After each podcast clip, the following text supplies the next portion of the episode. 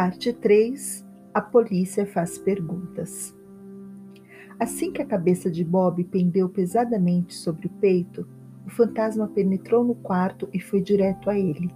Pegou-lhe no queixo e levantou-lhe a cabeça. No mesmo instante, fez um gesto de contrariedade e largou a cabeça que tornou a pender inerme. Evidentemente, ele não esperava ver Bob morto, mas outra pessoa. Em seguida, o vulto apanhou uma pequena seta que estava caída sobre as pernas do morto e guardou-a sob o pano que o cobria. Feito isso, voltou-se para a moça adormecida. O semblante de Mary estava pálido e as suas feições deixavam adivinhar que havia dentro de seu peito uma grande agitação. O fantasma pareceu hesitar. Durante alguns segundos, o seu corpo balançou levemente entre a cama e a poltrona. Ora parecia querer abaixar-se para o morto, ora parecia decidido a dirigir-se ao leito. Nesse momento, ouviram-se passos subindo a escada. O vulto hesitou ainda um instante. Depois, correndo para a janela, pulou-a, desaparecendo. Quase imediatamente depois, a porta abriu-se e Dick Peter entrou. Olhando para Bob, Dick ficou contrariado e resmungou. Seu malandro, esqueceu seu dever, né? Adormeceu. E aproximando-se de Bob, pôs-lhe a mão sobre o ombro, sacudindo-o. Mas o corpo do pobre criado curvou-se todo sobre si mesmo e rolou para o chão. Dick Peter, a todo custo, susteve um grito. Abaixou-se e examinou o corpo caído, verificando que o homem estava morto. E o seu rosto empalideceu de raiva e terror. Agora a coisa é mais séria, disse ele em voz alta.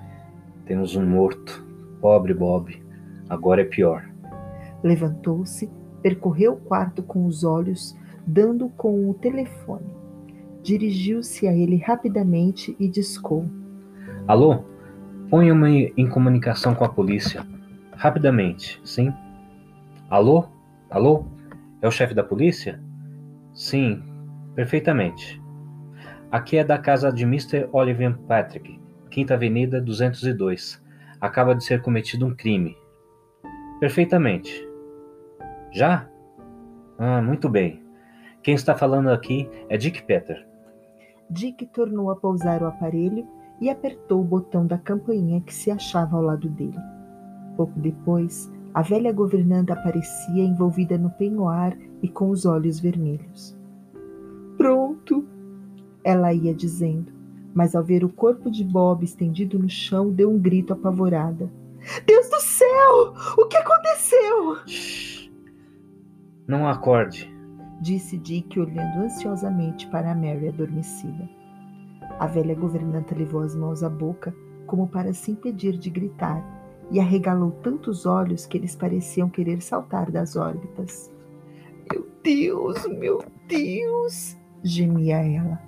Como foi isso? O que aconteceu aqui? Silêncio, recomendou Dick. Não se ponha nervosa. Os outros criados estão dormindo? Estão sim, céus. Que coisa horrível. Bem, deixe de, de lamentações. Vá lá para baixo e espere os homens da polícia que vão chegar. Quando entrarem, traga-os aqui para cima. Compreendeu? Compreendeu bem?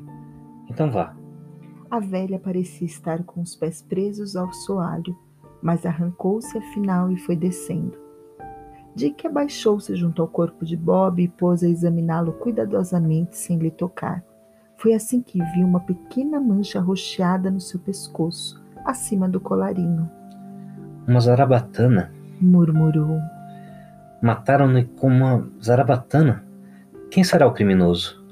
Deve ser o tal fantasma. Ah, se eu o agarrar. E isso talvez fosse para mim, a desgraça de Bob naturalmente foi estar dormindo com a cabeça voltada para trás. O criminoso não lhe pôde ver a, a fisionomia e teve um excelente alvo no pescoço. Se tivesse visto a cara, talvez não o matasse. Nesse momento, ouviram-se passos embaixo. Eram os homens da polícia que chegavam. Passos apressados subiram a escadaria e três homens apareceram à porta. Um deles adiantou-se e disse: é o Sr. Dick Peter?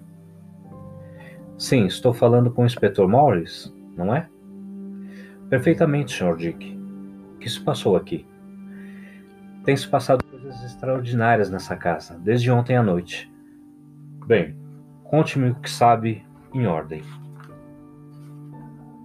Dick Peter vagarosamente contou tudo o que se passara desde as oito horas da noite e que nós já conhecemos bem, até o encontro do cadáver de Bob.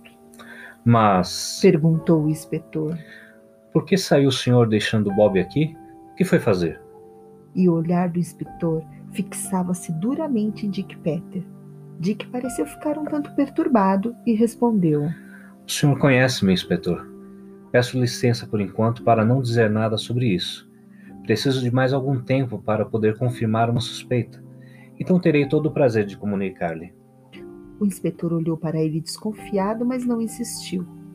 Dick, metendo a mão no bolso, tirou a bala que recolhera de sobre o tapete e apresentou-a ao inspetor Morris. Foi essa bala que eu atirei do, do fantasma. Morris pegou no pequeno pedaço de chumbo, muito interessado. Viu que ele não tinha molgadura alguma e passou ao outro policial que estava ao seu lado. O que lhe parece isso, sargento? perguntou ele.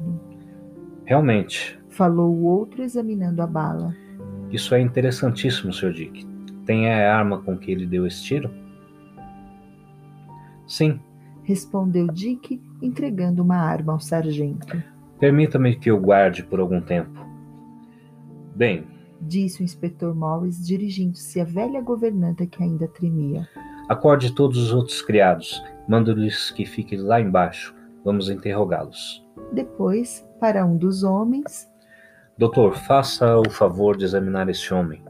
E dirigindo para outro, acrescentou: Sargento, vá lá para fora e proceda às investigações necessárias. Eu vou, eu vou examinar este quarto e depois interrogarei os criados. O médico abaixou-se sobre o cadáver de Bob e o sargento saiu. Então Dick, dirigindo-se ao médico, falou: Doutor, seria bom tirar daqui a senhorita Mary. Ela já sofreu um grande abalo hoje e o seu médico disse que não pode sofrer mais comoções se acordar.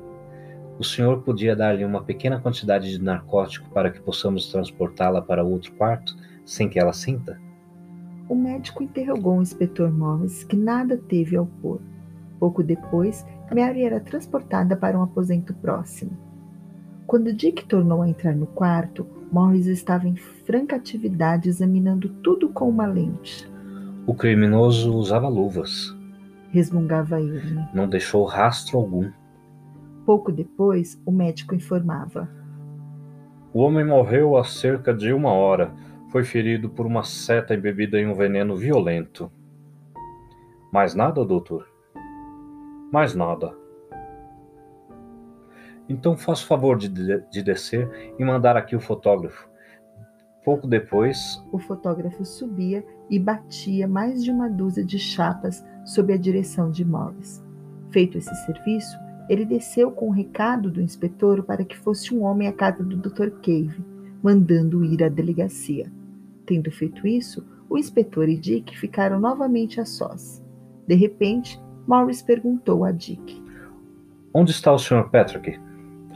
O pai de Mary foi para Boston a negócios. Fale-me sobre ele. Dick hesitou. O pai de Mary não era um exemplo de carinho nem parecia gostar muito do lar, vivendo uma vida aparentemente atormentada. Mary, no entanto, amava-o muito, apesar das suas qualidades de usurário, para que Dick pudesse falar com franqueza. Desse modo, desculpou-se dizendo que não conhecia o suficiente para falar. Então, olhando fixamente, o inspetor disse: O senhor sabe quem é o fantasma? Dick ia dizer alguma coisa, mas o inspetor repetiu: O senhor sabe quem é o fantasma? Diga-me.